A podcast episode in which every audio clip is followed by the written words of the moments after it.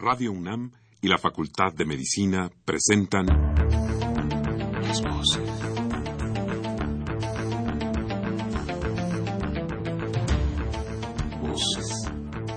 Las voces. Las voces. Voces. Las voces de la salud. Reflexión y análisis de las ciencias médicas.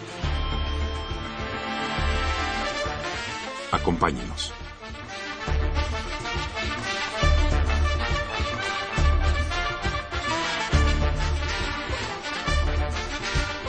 Muy buenas tardes, estimados radioescuchas. La Facultad de Medicina de la Universidad Nacional Autónoma de México y Radio UNAM tienen el agrado de invitarlos a que nos acompañen en su programa Las Voces de la Salud. Soy el doctor Andrés Aranda, el día de hoy para hablar sobre esclerosis múltiple en el marco del Día Mundial de esta enfermedad. Se encuentra con nosotros el doctor José de Jesús Flores Rivera. Bienvenido, doctor. Muchas gracias, Andrés. Y como siempre, los queremos invitar a que, nos, a que se comuniquen con nosotros. Estamos en vivo a través de los teléfonos 55 36 89 89 con cuatro líneas o al 01 800 505 26 88, Lada sin costo.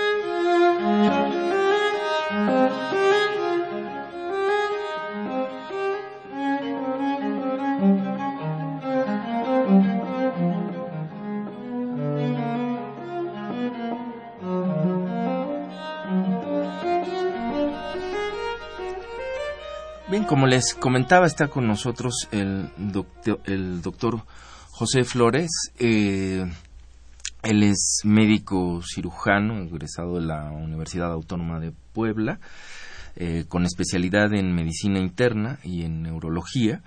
Eh, tiene además una maestría en investigación clínica en esclerosis múltiple y enfermedades eh, desmielinizantes. Actualmente subdirector de neurología en el Instituto Nacional de Neurología y Neurocirugía. Y eh, para si alguno estuviera interesado en ponerse en contacto con él, les proporcionamos su correo electrónico. Es jflores arroba de Instituto Nacional de Neurología y, y Neurocirugía punto punto. Pues bienvenido doctor, ¿cómo estás? Muy bien, buenas tardes, muchas gracias. Eh, pues bueno, pues creo que ya por diferentes espacios este, se ha estado hablando, aprovechando precisamente este Día Mundial sobre Esclerosis Múltiple, hemos estado hablando, o se ha estado hablando de esto. Y, y yo antes de entrar al tema, no sé, me, me parecería interesante si nos comentaras un poco eh, ¿Qué tan importante puede ser esta difusión? Porque otra vez tenerte aquí en el programa, has estado seguramente Claro. en algunos otros medios. Y, y, ¿Y por qué la importancia de insistir en esto? Eh, es, es muy interesante. La, la, mm, en los ochentas, noventas, eh, no se conmemoraba el, el día de esclerosis múltiple. Sin embargo, ha habido un incremento en el número de casos detectados a nivel mundial y en nuestro país. Y esto por el tipo de enfermedad que es una enfermedad eh, degenerativa, que no tiene cura, que afecta principalmente gente joven. Esto resalta la importancia de conocer un poquito más de la enfermedad. Siempre relato la anécdota de que cuando yo estudié medicina, mi clase de esclerosis múltiple fue una hora, en los siete años que duró mi carrera. Entonces, ahora, pues nos tomamos más tiempo con los alumnos, hacemos mejor eh, exploración, hacemos que el alumno se interese por la patología. No dura una hora su, su clase de esclerosis múltiple, dura más o menos una semana y se comparte tanto la parte teórica como la parte de, visita en el hospital. Entonces esto hace que el médico recién formado, recién egresado, piense en la enfermedad, que no la vea como algo distante, Yo recuerdo también en mi clase decían, pues es una enfermedad rara, pocas veces verán algún paciente con esta, esta patología y pues ahora vemos que no, no es tan cierto eso, que empieza a cambiar esa, ese panorama epidemiológico. Yo creo que esa es la importancia, que, que, pensemos, que estemos alerta de la enfermedad y obviamente hacer difusión de las opciones de tratamiento, de lo que se hace en nuestro país para ayudar a estos enfermos y de que el concepto, y eso siempre creo que es la, el, el mejor de los mensajes, el concepto de esclerosis múltiple igual a silla de ruedas debe de borrarse, debe de cambiar, ya, ya no es eso lo que, lo que debe de prevalecer. Esclerosis múltiple igual a una enfermedad crónica, tratamiento, calidad de vida. Bien, pues para ir entendiendo cómo es que ha cambiado, que me parece mm, pues de entrada una excelente noticia para, para quienes padecen eh, de estas enfermedades. Pero bueno, pues entrando en materia, eh, ¿qué es propiamente la, esclerosis múltiple? La, esclerosis múltiple está entendida como una enfermedad compleja, multifactorial, que afecta al sistema nervioso central, principalmente a la vaina de mielina. Ahora, cada uno de estos aspectos tiene una connotación. Es una enfermedad eh, multifactorial. Quiere decir que requiere una predisposición genética y esto no quiere decir que sea hereditaria Quiere decir que si yo tengo un gen que se sabe ahora que es un gen de, de origen caucásico, me confiere un poquito más de riesgo de la población general para padecer la enfermedad. Pero además de eso, necesito un factor ambiental que esté influyendo en mi sistema inmunológico durante algunos años. Y después de eso requiero un gatillo, un disparador, que se supone también es un agente viral, de la familia herpes es lo que más se ha estudiado para que se dispare este fenómeno autoinmune y entonces mis propias células empiecen a atacar a esta proteína que es la mielina. Entonces todo esto parece una cadenita de errores, ¿no? Primero que esté predispuesto, después que tenga el agente infeccioso, después que tenga un gatillo, como que parece que quema la suerte, Esto se ha estudiado en el mundo y de cada aspecto de la predisposición genética tenemos ejemplos hay gemelos monocigotos idénticos en los cuales uno de ellos tiene la enfermedad y el otro gemelo tiene el 30% de riesgo de padecerlo. Ese es el ejemplo más claro de que no es una enfermedad hereditaria. Si, si esto ocurriera, pues los dos gemelos tienen la misma información genética, los dos deberían de padecerla. Pero no. Entonces, tiene más riesgo que cualquier otro eh, individuo de la población normal, pero no es el riesgo al 100%. El otro ejemplo es que entre más lejos del Ecuador, hablando de la parte de epidemiológica geográfica, entre más lejos del Ecuador estamos, la enfermedad parece ser más frecuente. Hablo de Finlandia, Islas Faroe, eh, todos esos países más lejanos del, del, Ecuador. Y entre más cercanos al Ecuador, México, Centroamérica, todo esto, la enfermedad es menos frecuente. Tan es así que cuando se describió la enfermedad eh, se describieron zonas de, riesgo de acuerdo a la prevalencia de la enfermedad. Eh, entre más, más de 100 casos por 100.000 habitantes se considera una zona de alto riesgo, entre 50 y 100 una zona de riesgo intermedio y entre menos de 50 una zona de bajo riesgo. Nosotros estamos situados en esa zona. Tenemos entre 15 y 18 casos por 100.000 habitantes. Y la otra parte, el otro aspecto que mencionábamos de la enfermedad compleja, el, gatillo de zonas geográficas, eh, virus de esta familia, Epstein-Barr, varicela zoster, citomegalovirus, y pareciera que el común denominador de esto es que sí confiere un poco más de riesgo eh, el haber padecido este tipo de infecciones virales. Pero volvemos a lo mismo, ¿no? No son más que teorías, todavía están en vías de, de comprobarse todas estas, pero pues esa es la evidencia científica actual para entender lo complejo de la enfermedad, lo multifactorial de la misma y que sí, sí al final cuando uno lo ve muy en, en, seco, pues parece una cadena de errores, ¿no? Qué mala suerte que yo haya tenido el gen, que aparte vive en una zona, y me exponga a un agente viral y aparte tenga el gatillo, ¿no? Pero aún así no es de las enfermedades más prevalentes en nuestro país. Bien, y el, el digamos, esto es, esta multiplicidad de factores que de alguna manera se conjugan para que origine, me dices, lo que termina es dañando precisamente esta proteína que recubre el sistema nervioso, ¿no? La, mielina. Eh, ¿Qué es lo que ocurre ya, digamos, internamente. ¿Cuáles son y cómo se expresa? ¿Ataca por igual a todo el sistema nervioso o tiene preferencia, digamos, por iniciar por algunas partes y qué relación tendría esto, digamos, con su cuadro clínico, ¿no? Con la forma en que lo que le va a ir ocurriendo al paciente. Ah, eso es muy interesante porque la, la enfermedad es muy heterogénea. Eh, eso lo vemos mucho en medicina, pacientes que tienen hipertensión y no todos responden igual a un mismo tratamiento o no a todos les va igual de mal o de bien. En la esclerosis múltiple ocurre algo muy parecido. Aunque es la misma enfermedad, hay pacientes que les va muy bien y pacientes que les va muy mal. Eh, esto en parte es culpa del propio sistema inmunológico, de cómo reacciona ante los estímulos que generaron la autoinmunidad, pero también es, eh, culpa, entre comillas, de mi proteína, de qué tan antigénica sea mi proteína, de qué tanto sea capaz de desencadenar un ataque contra ella misma. Y esto da pie a que la figura clínica de los pacientes sea diferente. O sea, pacientes que llegan con un cuadro clínico específico, hablo el más común, neuritis óptica, dolor, pérdida de la visión de uno o ambos ojos, lo cual motiva que acude el paciente al oftalmólogo y de ahí se ha derivado al neurólogo. Eh, puede afectar también el tallo cerebral y entonces dar visión doble. El paciente empieza a ver doble, eh, no puede manejar, tiene desequilibrio y esto obviamente también fomenta que acuda al médico para que sea revisado. El otro aspecto importante es la coordinación. El paciente empieza a tener caídas frecuentes, se va de lado cuando camina o eh, cuando quiere escribir no lo puede hacer bien, se vuelve una letra ilegible, le regresan los cheques, empieza a manifestar. Y de los cuadros más aparatosos son la pérdida de fuerza de una o más extremidades o incluso el dejar de caminar y controlar esfínteres por afectación medular. Esto eh, da pie a todo este, este, cuadro clínico, eh, el ataque principalmente a la mielina de estas áreas topográficas.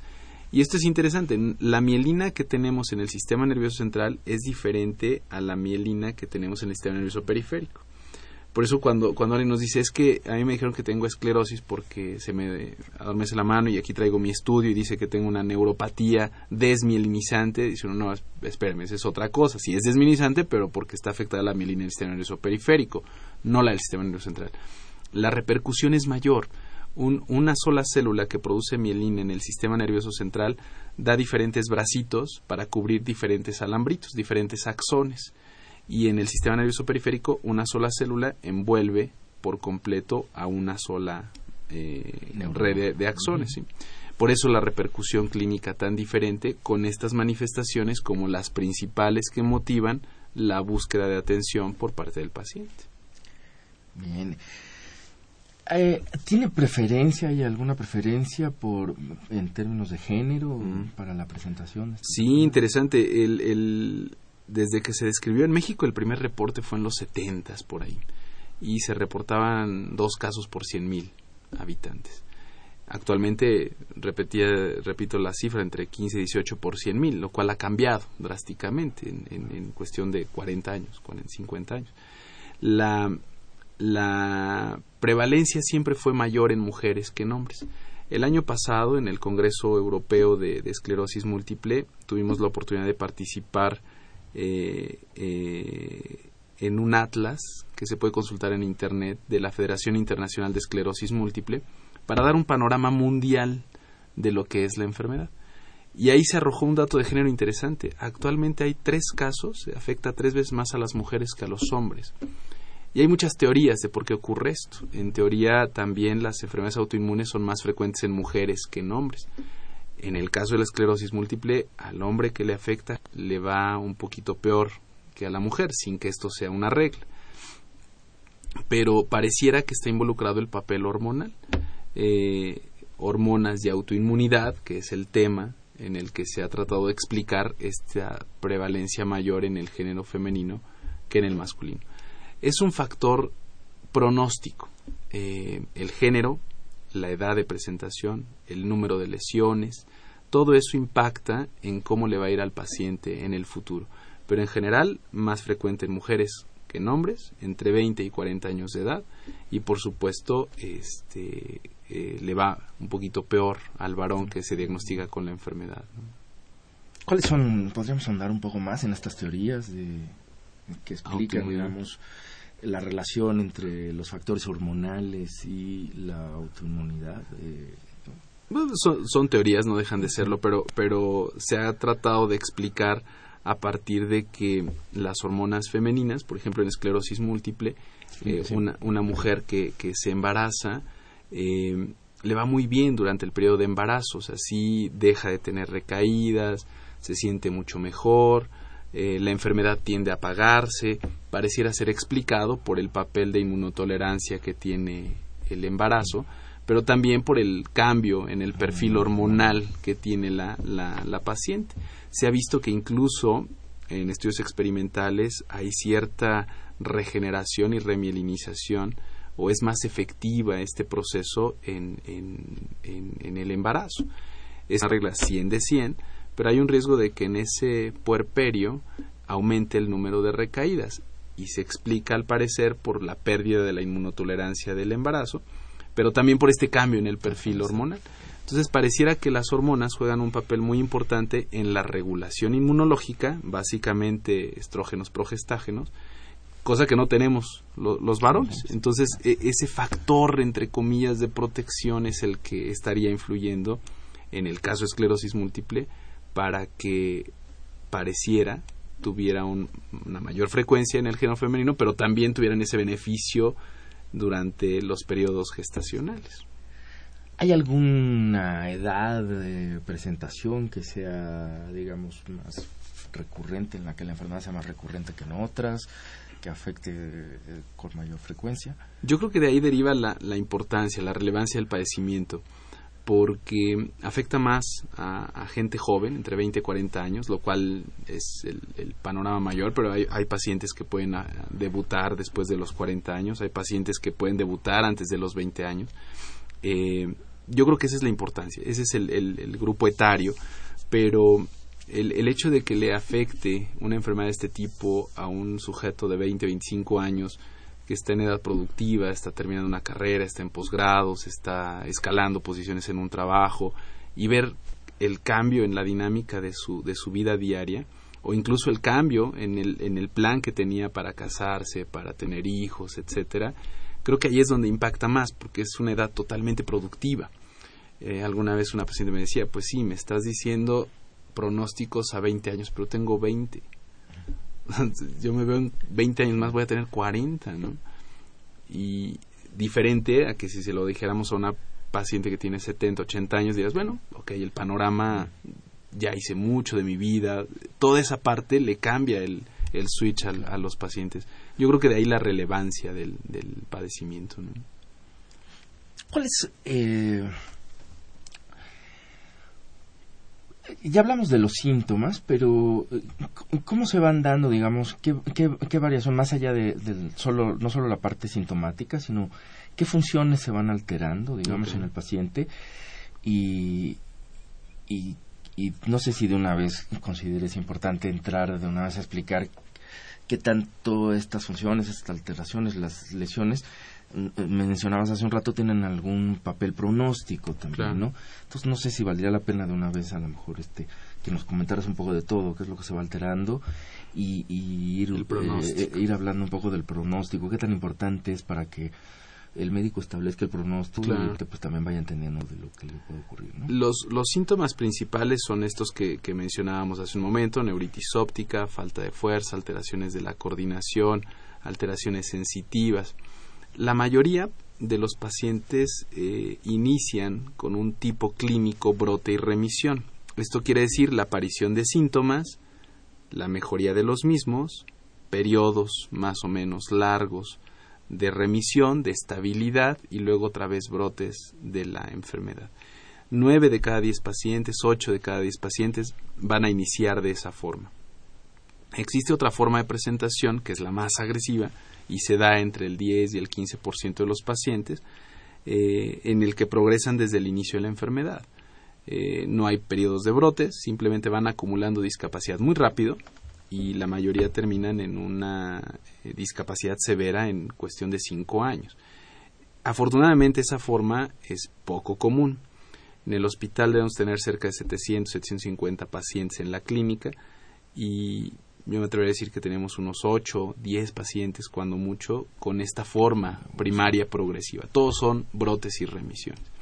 Ahora, entre más brotes tenga el paciente, más discapacidad va a acumular.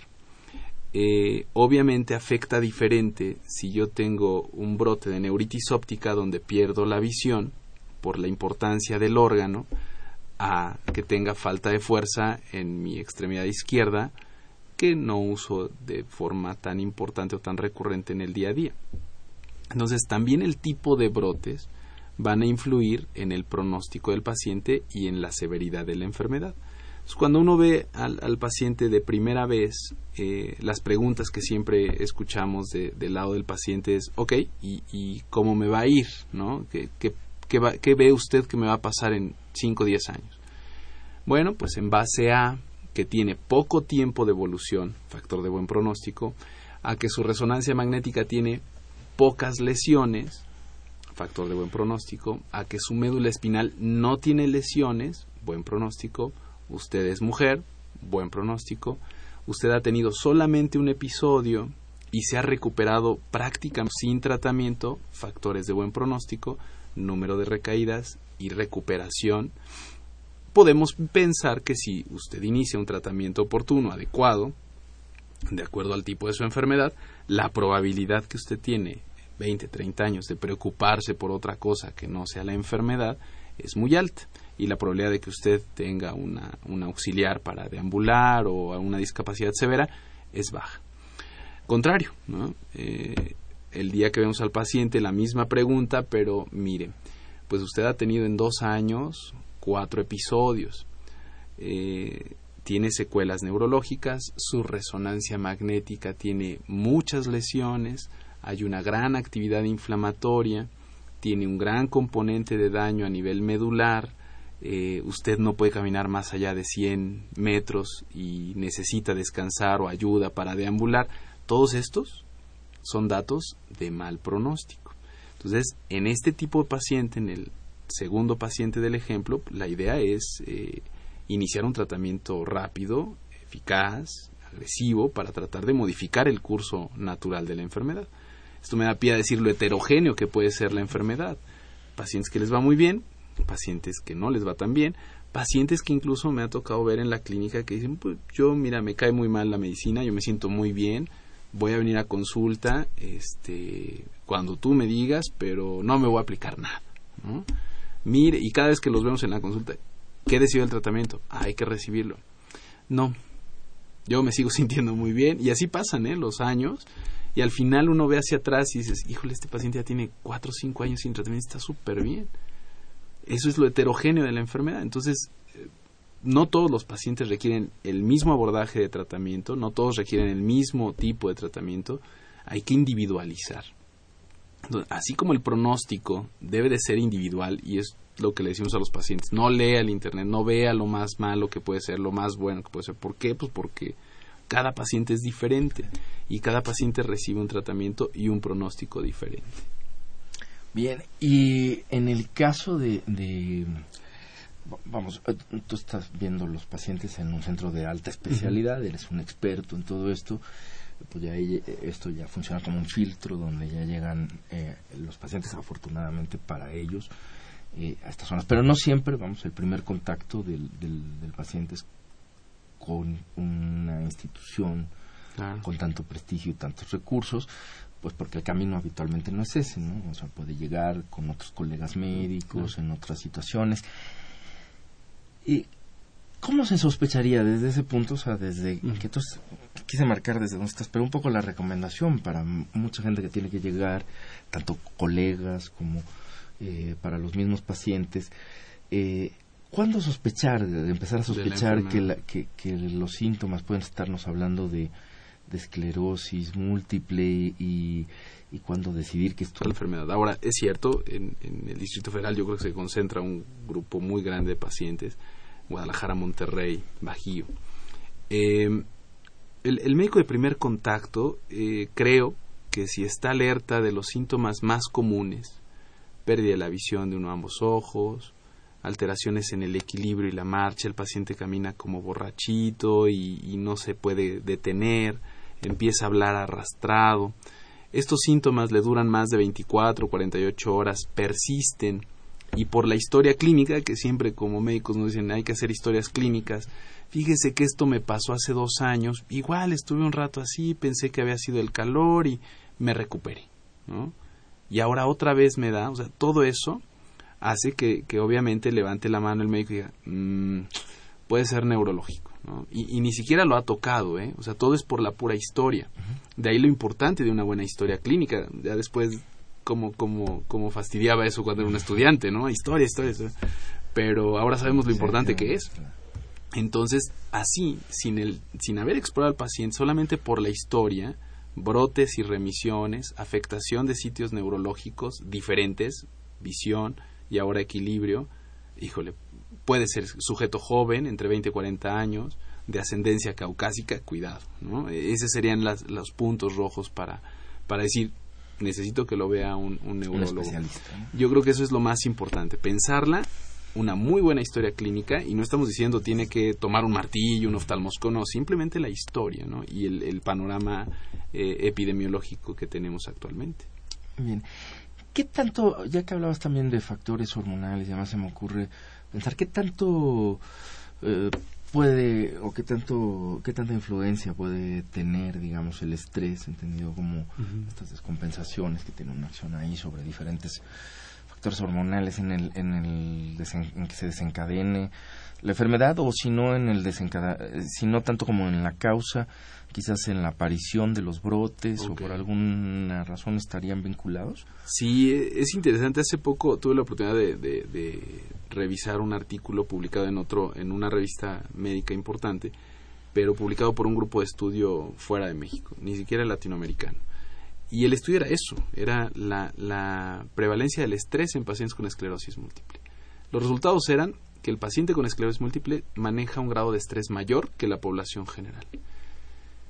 Y dentro de la discusión había tres vertientes. Decían, bueno, la probabilidad de que el estrés sea consecuencia del sentirse enfermo y del pensar que va a ser discriminado por la enfermedad, pues le genera estrés. E, eso puede ser una de las causas. La misma discusión decía, el otro, la otra posibilidad es que es un sujeto que está recibiendo el beneficio de la atención médica o del tratamiento a partir de tener la seguridad de un trabajo en el que recibe eh, prestaciones de seguridad social o un seguro de gastos médicos o algo que le permite tener cubierta su enfermedad. Eso le hace tener estrés porque no debe de perder ese trabajo para poder recibir esas compensaciones. Y la otra parte, decían, y quizá la, la propia enfermedad, por las lesiones que tiene en ciertas áreas del sistema nervioso central, genera mayor estrés en el, en el paciente con, la, con, con esclerosis múltiple. Entonces, las tres eh, discusiones serán válidas. ¿no? Eh, yo creo que también eso cambia desde el punto de vista eh, médico. ninguna de las tres se podía contestar, ninguna no, no se podía dar la respuesta exacta con este estudio, porque nada más decía que había más estrés en los pacientes. Ahora, un paciente que maneja grados de estrés muy elevados, muy, muy elevados, sí puede tener exacerbaciones de la enfermedad. Eso ha sido publicado recientemente. Eh, exacerbaciones, pero no como tal una lesión nueva en mi cerebro que ocasione una discapacidad severa. ¿no? Sí exacerbaciones. Pongo el ejemplo. Yo tuve alteraciones en el cerebelo y ahora tengo alteraciones del equilibrio, de la marcha. Eh, hago mi vida relativamente bien, pero tengo estas alteraciones. Ayer tuve que entregar un informe enorme, llevo tres días sin dormir, eh, estoy presionadísimo por todos lados y estoy temblando más. Me está costando más trabajo comunicarme, me está costando más trabajo escribir, teclear en la computadora. Eh, algo pasó conmigo en estos tres, cuatro, cinco días. Eh, la situación de estrés, el cansancio, puede ocasionar que un síntoma que ya tenía, que era este temblor, alteraciones de la marcha del equilibrio, ahora sea más evidente. y ahora sí me esté generando ya problema en mi actividad de vida diaria. Eso sería la exacerbación de un síntoma preexistente. Pero no que yo tengo esclerosis múltiple y manejo un grado de estrés enorme, enorme, enorme. ¡Chin! Dejé de caminar. Tengo una lesión medular y, no puedo caminar. Fue por... Pero la importancia del estrés, sobre todo en un mundo como el que vivimos y por el grupo de, edad al que afecta la enfermedad, es importantísimo. ¿eh? Claro. Claro, ya que hablamos del, grupo de gente joven que normalmente lleva una carga de estrés también, pues habitualmente por la edad. alto por la edad, por las justificaciones. Eh, supongo como cualquier otra otra enfermedad eh, crónica, degenerativa y que tiene o que durante mucho tiempo también ha sido asociada a malos pronósticos, pues se ha de acompañar también de algunas manifestaciones afectivas. Me gustaría que es hora de irnos a una pausa. Este, me gustaría que volviendo, no sé si pudiéramos hablar un poco y retomar el tema a partir de ahí. Claro que sí. Pues muy bien.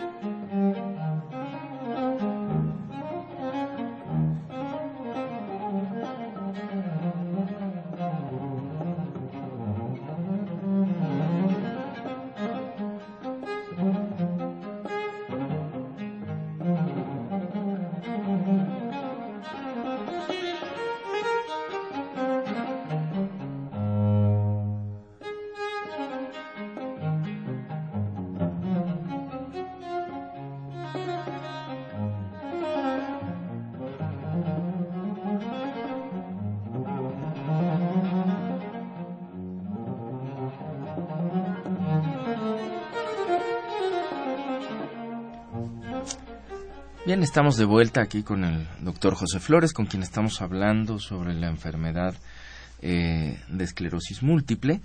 Antes de continuar con nuestra charla, quisiera dar paso a algunos avisos. La Facultad de Medicina de la UNAM, a través de su Departamento de Salud Pública y su programa de estudios de género y salud, tiene el agrado de invitarlos al Seminario Permanente de Género y Salud con el tema Androcentrismo en el Sistema Médico, con la doctora Montserrat Salas Valenzuela. Este se realizará el próximo martes 3 de junio de 9.30 a 11.30 horas en el aula del Departamento de Salud Pública. La entrada es libre y para mayores informes pueden comunicarse al 56 23 extensión 45064. También se transmitirá por internet en la siguiente dirección www.facmed.unam.mx link lo pueden encontrar en la sección de avisos de la página de nuestra Facultad de Medicina de la UNAM. También la misma facultad, junto con la Facultad de Química de la UNAM, a través del grupo Mujer y Ciencia, tienen el agrado de invitarlos al simposio séptimo ciclo Mujer y Ciencia en la UNAM con el tema La perspectiva de género en el fortalecimiento de la ciencia, tecnología e innovación en México el cual se realizará en el auditorio Dr. Alberto Guevara Rojas de la Facultad de Medicina el próximo martes 3 de junio de las 12 horas a las 15 horas. La entrada es libre, se entregará constancia previo registro con eh, en las siguientes direcciones alemejía 261 arroba gmail.com o en red correo mujer ciencia unam arroba aol.com. Para consultar el programa pueden verificar la página www.mujerciencia.unam.mx.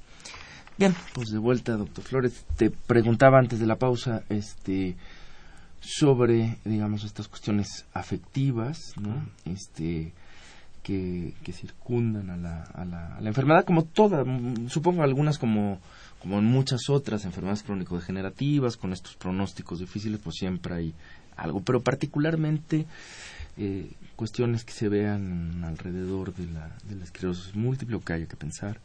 Eh, eh, desde que uno da el diagnóstico, viene una reacción de ajuste. Generalmente el paciente de esclerosis múltiple no ha acudido a un médico. Puede ser incluso la primera vez que acuda con un médico, que visite un hospital, que se ha sometido a estudios y pruebas diario o durante varios meses para llegar al diagnóstico. Eso le genera conflicto, Es un sujeto joven que en su vida pensó ir a pisar un hospital y de repente está yendo en forma recurrente.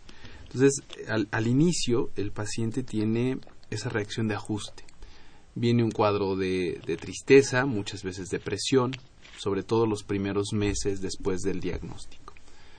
Después viene una sensación de, minusvalía, de,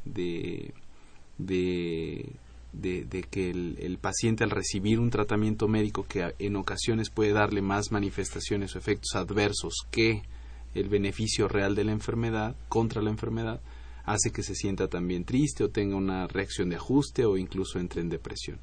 Y en el periodo crónico, cuando el paciente se enfrenta como persona a una sociedad que puede tomar ciertas conductas por el simple hecho de tener esclerosis múltiple, eh, pues siente que tiene una etiqueta y siente que trae una carga y que debe de ocultarla y que no debe de decir que tiene la enfermedad porque entonces o pierde el trabajo o, lo van a discriminar o la van a discriminar o, va le van a decir que no trabaje en esa área o la van a quitar de lo que hace, ya no puede manejar o volar, etcétera. Entonces todo eso le genera depresión. El trastorno eh, que mayor vemos neuropsiquiátrico es depresión. Eso eh, tarda, eh, necesita, y esto me da pie a comentar, que el, tratamiento del paciente con esclerosis múltiple no es únicamente del neurólogo, se requiere un abordaje multidisciplinario, desde la valoración neuropsiquiátrica para detectar estos problemas a tiempo y darles un ajuste o una corrección, desde el punto de vista eh, rehabilitación para cualquier problema neurológico que, que quedó como secuela, se ha manejado y salga el paciente lo más rápido posible, desde el apoyo como terapistas familiares o desde el apoyo neuropsicológico para tratar de solventar los problemas que se dan en la familia y con la familia, eh, hacerle entender también a la familia que un paciente con esclerosis múltiple no quiere decir que no pueda hacer nada, que debe ser tratado igual que el resto de la, de la familia, con algunas cosas dependiendo de su discapacidad física entonces, no nada más es al paciente, sino a la familia, no nada más es el neurólogo, el rehabilitador, el sexólogo, el, neuropsiquiatra, todos tienen que dar su granito de arena para que el, paciente primero entienda. El paciente puede cursar con datos de olvidos, de deterioro cognitivo, alteración de funciones mentales. Eso antes no se consideraba como parte de la enfermedad. Incluso en las descripciones más originales de, la enfermedad se decía el paciente con esclerosis múltiple es un paciente simpático, es jocoso, porque tiene indiferencia a la enfermedad, entonces será simpático.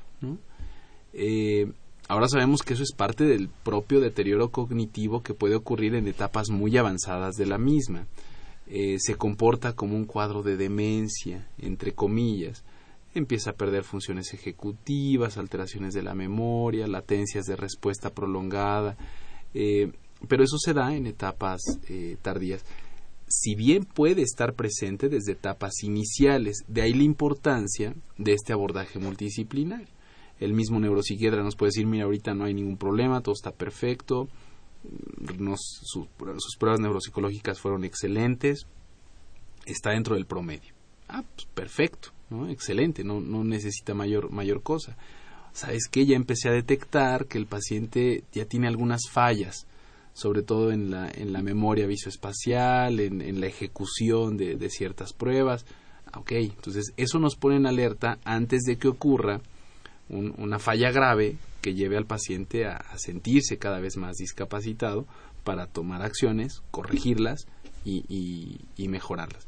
México estaba, está participando en un grupo de estudio latinoamericano que se llama RELACEM para esta evaluación neuropsiquiátrica en pacientes latinoamericanos que ya ha dado frutos y poder obviamente identificar cuál es la falla más frecuente en, estos pacientes. Bien. Y durante la pausa y coincidió, me llamó la atención, coincidió un poco con nuestros este, anuncios y no lo sabíamos, pero me comentabas un poco sobre también algunas cuestiones culturales alrededor de los pacientes que se observan también en el, eh, en el comportamiento de los hospitales y que tiene que ver con el género. No sé si, si estuvieras de acuerdo en que lo comentáramos al aire. Este, eh, es interesante. Te comentaba que, que lo que ocurre generalmente cuando el paciente es del género femenino, casi siempre acude a la consulta acompañada de la mamá o la hermana.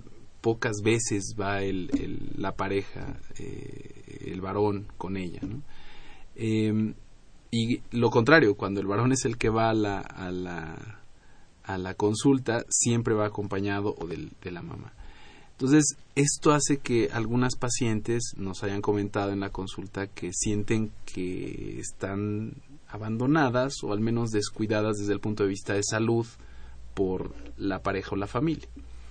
Eh, esto lleva a que la paciente tenga un sentimiento de, menosprecio, que cuesta mucho trabajo quitar, primero identificar, ¿no? Porque lo damos como algo, ah, qué bueno, eso me lo saluda, ¿no? Eh, oiga, ya tiene rato que no, ya tiene como un año que no viene, ah, está trabajando, ¿no? La misma paciente puede disculpar esa conducta, pero creo que cada vez se tiene que entender que, si, obviamente, si la paciente ya es casada, pues no significa que debe de, de, ir sola a sus consultas. Me ha tocado casos que incluso eh, en cuanto se enteran de la enfermedad, eh, viene la separación, viene el divorcio, busco otra pareja. Y eso obviamente se debe de entender como una situación grave porque pues no estamos haciendo lo que nos compete como personas y ni mucho menos como parejas. Entonces yo creo que ahí es donde otra vez recalco la importancia de hacer entender no nada más al paciente sino a la familia que la enfermedad no es igual a silla de ruedas. ¿no? Si yo tuviera que hacer un símbolo mental de la enfermedad, diría, como era antes, era M igual silla de ruedas. Actualmente es M no es igual a silla de ruedas. O sea, la calidad de vida y la perspectiva de funcionalidad es muy buena. Y eso hay que hacerlo entender, porque el, principal descuido ocurre por eso. ¿no? Eh, yo creo que eso es importante de resaltar. Yo creo que es muy importante. Ahora, ok, nos eh, has estado platicando mucho sobre que no, no se requiere o que ya no llegan afortunadamente, digamos, en todos los casos, salvo pues este porcentaje, digamos, de, que mencionabas que es relativamente bajo, ¿no? De, que lleva una eh, curso progresivo. un curso progresivo primario, ¿no? Este, pero afortunadamente la mayor parte de los casos no llega ahí y como bien ha señalado pues es algo que también lo que habría que entender me parece a mí aquí rescatable no hay manera de hacer este pues una narrativa precisa de cómo le va a ir a los pacientes así eh, desde desde este medio porque hay que individualizar cada caso no ya mencionabas un poco cuáles son estos factores que al ir conociendo al paciente pues pueden irnos hablando de un pronóstico que supongo que también con el paso de pues del tiempo de las revisiones y demás pues eso también se va modificando no no es no es algo que la primera consulta o después de los primeros estudios digas bueno pues a usted le va a ir así y aquí está ya no hay problema y no falla no digo recalco un poco esto porque me parece que creo que sería algo muy importante que entendamos los que quizás no somos tan expertos y que has tratado de comunicarnos pues eh, entender entonces que pues es esta, este tratamiento este ajustes a los tratamientos además lo que con el paso del tiempo pues irá diciendo pues usted sospechamos un buen pronóstico se ha empeorado un poquito ahorita le mejoró después y en fin hay que ir eh, ponderando los juicios conforme transcurre el tiempo de la de la enfermedad pero eh, supongo que sí hay algunas mediciones generales, o sea, más allá de esto que ya es en la clínica, en el hecho concreto de atender a un paciente concreto, sí hay eh, algunos datos generales, ¿no? Que nos podrían pintar un cuadro más o menos general de no sé, que nos hable un poco de la expectativa de vida en años, que nos hablaras un poco de cuáles son quizás las principales esferas en función de lo que ya hablamos que se van deteriorando y cómo afecta esto la ya no la función orgánica que es de lo que hablamos sino la calidad de vida y qué se puede hacer para eh, para mejorarla. No sé si valga la pena ir conectando esto un poco con la idea del tratamiento que nos fueras dando un poco estos eh, estas digamos este cuadro ahí para irnos haciendo una idea más precisa de lo que se puede no y de lo que hoy en día se está haciendo desde la clínica en la atención de estos pacientes. ¿no? Ok, la, la, la parte de, de, apoyo multidisciplinario hace que, que, el paciente modifique su calidad de vida. Em, la calidad de vida, pues obviamente depende de, de, de, muchos factores. En el caso de los pacientes con esclerosis múltiple, pues es la discapacidad física, la primera, eh, es la alteración intelectual cuando se llega a presentar la, otra parte y eso obviamente la falta de apoyo al, por, por, la familia. El paciente debe de ser capaz de comunicarnos. Eh, a veces nosotros nos enfocamos mucho en la parte motora, en la parte física, pero bueno, el fortalecer la relación médico-paciente hace que eh, él o ella tenga la confianza de decirnos, oiga, por cierto, ¿qué cree? Estoy teniendo problemas cuando tengo relaciones con, con mi esposo o con mi esposa. Eh, para poder modificarlo, porque si no se vuelve un punto álgido en una relación que puede llevar a una ruptura. Fíjese que pues me puedo embarazar, no me puedo embarazar, ¿qué va a pasar? Porque pues empiezo a tener presiones familiares para embarazar, ¿no? Eh, pues me casé, ya tengo cinco años, me diagnosticaron y no he tenido hijos esa confianza para contarnos estos aspectos que a veces dejamos de lado por darle relevancia a la parte física. Si lo sabemos, pues podemos apoyarlos con el especialista que corresponda. Tengo problemas para orinar, fíjese que se me fuga, este, pues a veces estoy en reuniones y tengo que ir rapidito, ¿qué, qué puedo hacer en ese sentido? Cosas que a veces uno da por sentado como médico de, de pues sí le va a pasar, pero pues yo no sé qué tanto impacto tenga en su calidad de vida. Y puede ser muy importante, ¿eh?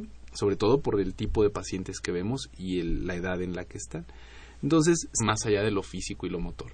Yo resaltaría como primer punto la relación médico-paciente para precisamente poder recibir esta información.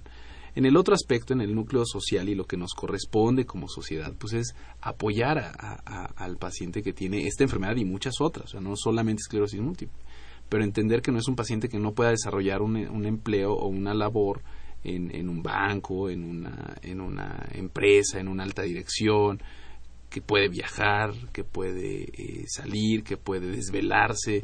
Vaya, entiendo que se va a cansar y que va a tener cierta fatiga más allá de lo habitual pero pues el paciente nosotros podemos orientarlo a que tome descansos, tome siestas, se refresque, esté siempre bien hidratado, evite lugares muy calurosos. Vaya, podemos hacer algunas cosas que pueden cambiar eh, un poco su ritmo de vida sin que demerite en su productividad. Y eso obviamente le va a dar al paciente mayor sensación de valor en cuanto a lo que hace y como persona y profesional, más allá de lo que es un tratamiento para la enfermedad. Entonces, como sociedad creo que tenemos esa responsabilidad. Y como familia, pues entender que el, que el, paciente eh, puede resaltar de más una broma que hacemos tan común en, en una reunión familiar, a él puede eh, ocasionarle cierto malestar. Si la familia también lo logra entender y estamos en el mismo canal, creo que todos podemos ir cobijando para que la calidad de vida de ese paciente sea mucho mejor. Y no hablamos nunca de la discapacidad motora, de la discapacidad física, de la rehabilitación propia para estas alteraciones motoras o sensitivas, simplemente del entorno.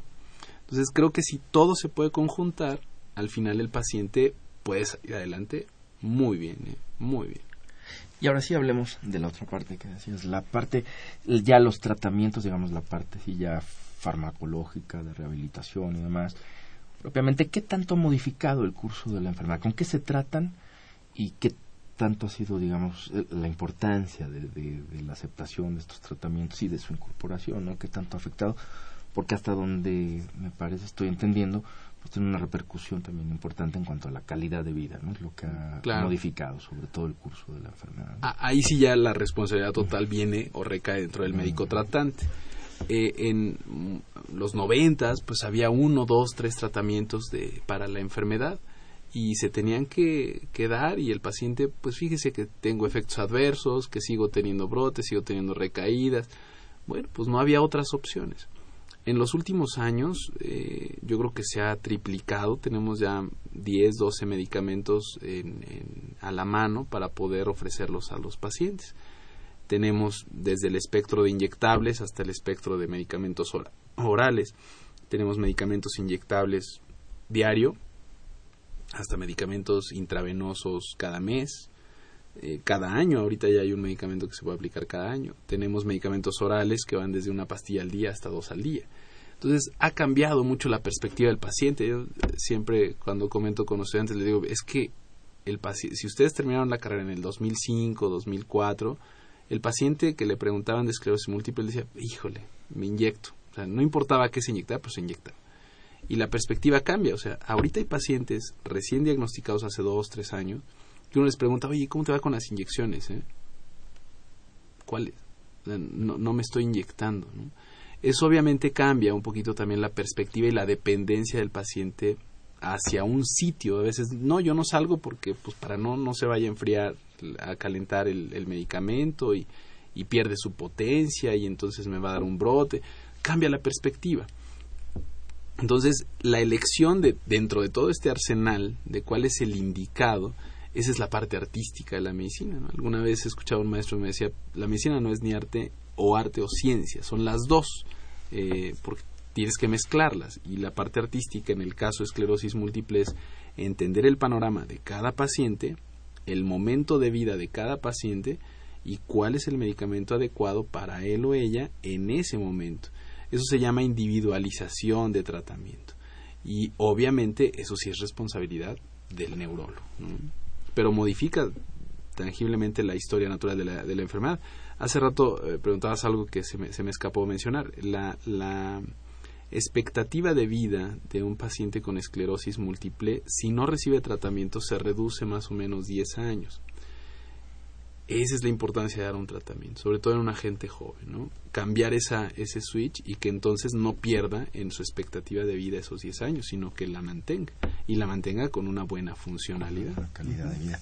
Pues me parece eh, que hemos abordado muchas cosas. Yo quisiera, eh, si nos pudieras hablar un poco, esto es, digamos, yo creo que hemos dado un panorama general hasta aquí de lo que es la enfermedad, de, de su tratamiento, su pronóstico, de qué es lo que está pasando ahora con los pacientes. No sé si sobre esto quisieras agregar algo más en particular y si no es el caso, pues me gustaría que en los últimos minutos que nos quedan de programa a lo mejor pudiéramos rápidamente, pero quizás sí comentar un poco de algo que me parece muy importante, que es qué se está haciendo en investigación, no solo en nuestro país, quizás también en general en el mundo, un poco por dónde van las líneas de investigación, eh, hacia qué es lo que se está tratando de entender, qué teoría está por ahí, en cuanto a tratamientos, en cuanto a comprensión de los mecanismos de enfermedad. No sé, que nos platicaras un poco de esto este, antes de irnos para tener una idea pues, de un experto de, de, por dónde van las cosas y qué es lo que se puede esperar probablemente a futuro, ¿no? También.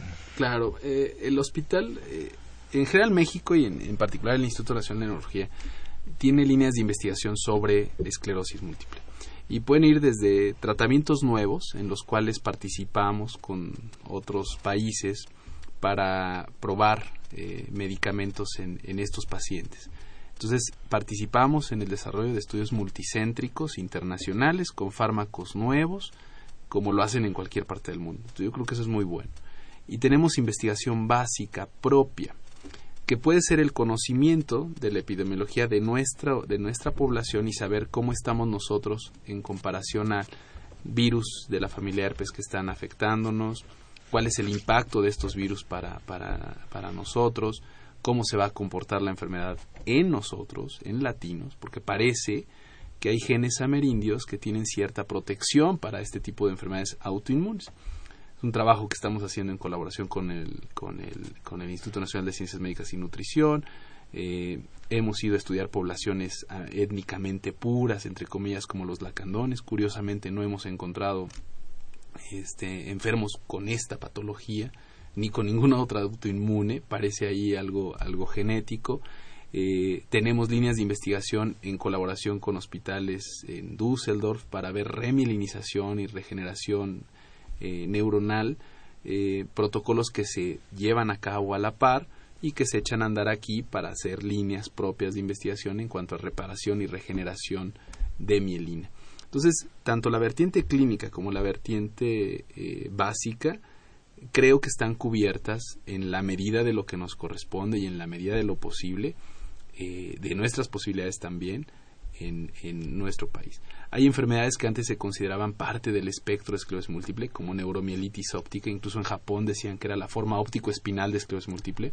Actualmente sabemos que es una enfermedad diferente, se llama enfermedad de De Vic o neuromielitis óptica. Nosotros tenemos muchos casos, en, no nosotros, pues el instituto, sino en, Latinoamérica hay más casos de este tipo de patología que en Estados Unidos, en Europa y hay que entender ese fenómeno clínico, porque es una enfermedad desmielinizante que es prima de la esclerosis múltiple, pero no es esclerosis múltiple, requiere otro tipo de tratamiento.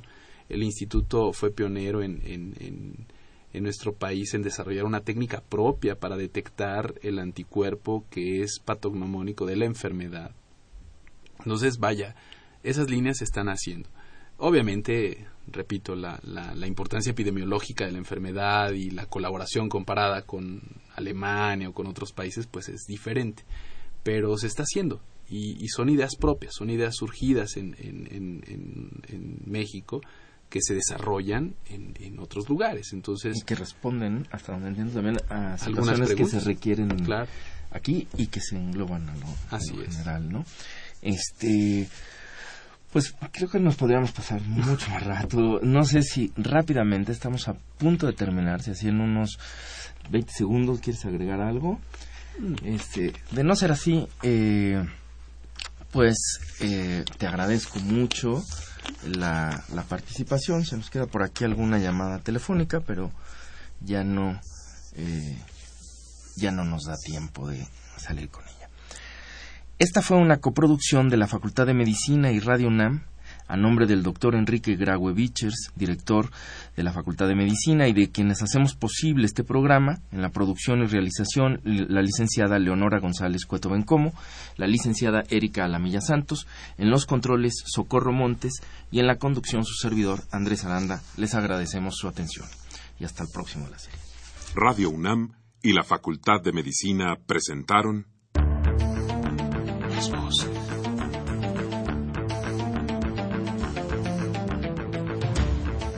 Voces. Las voces. Las voces.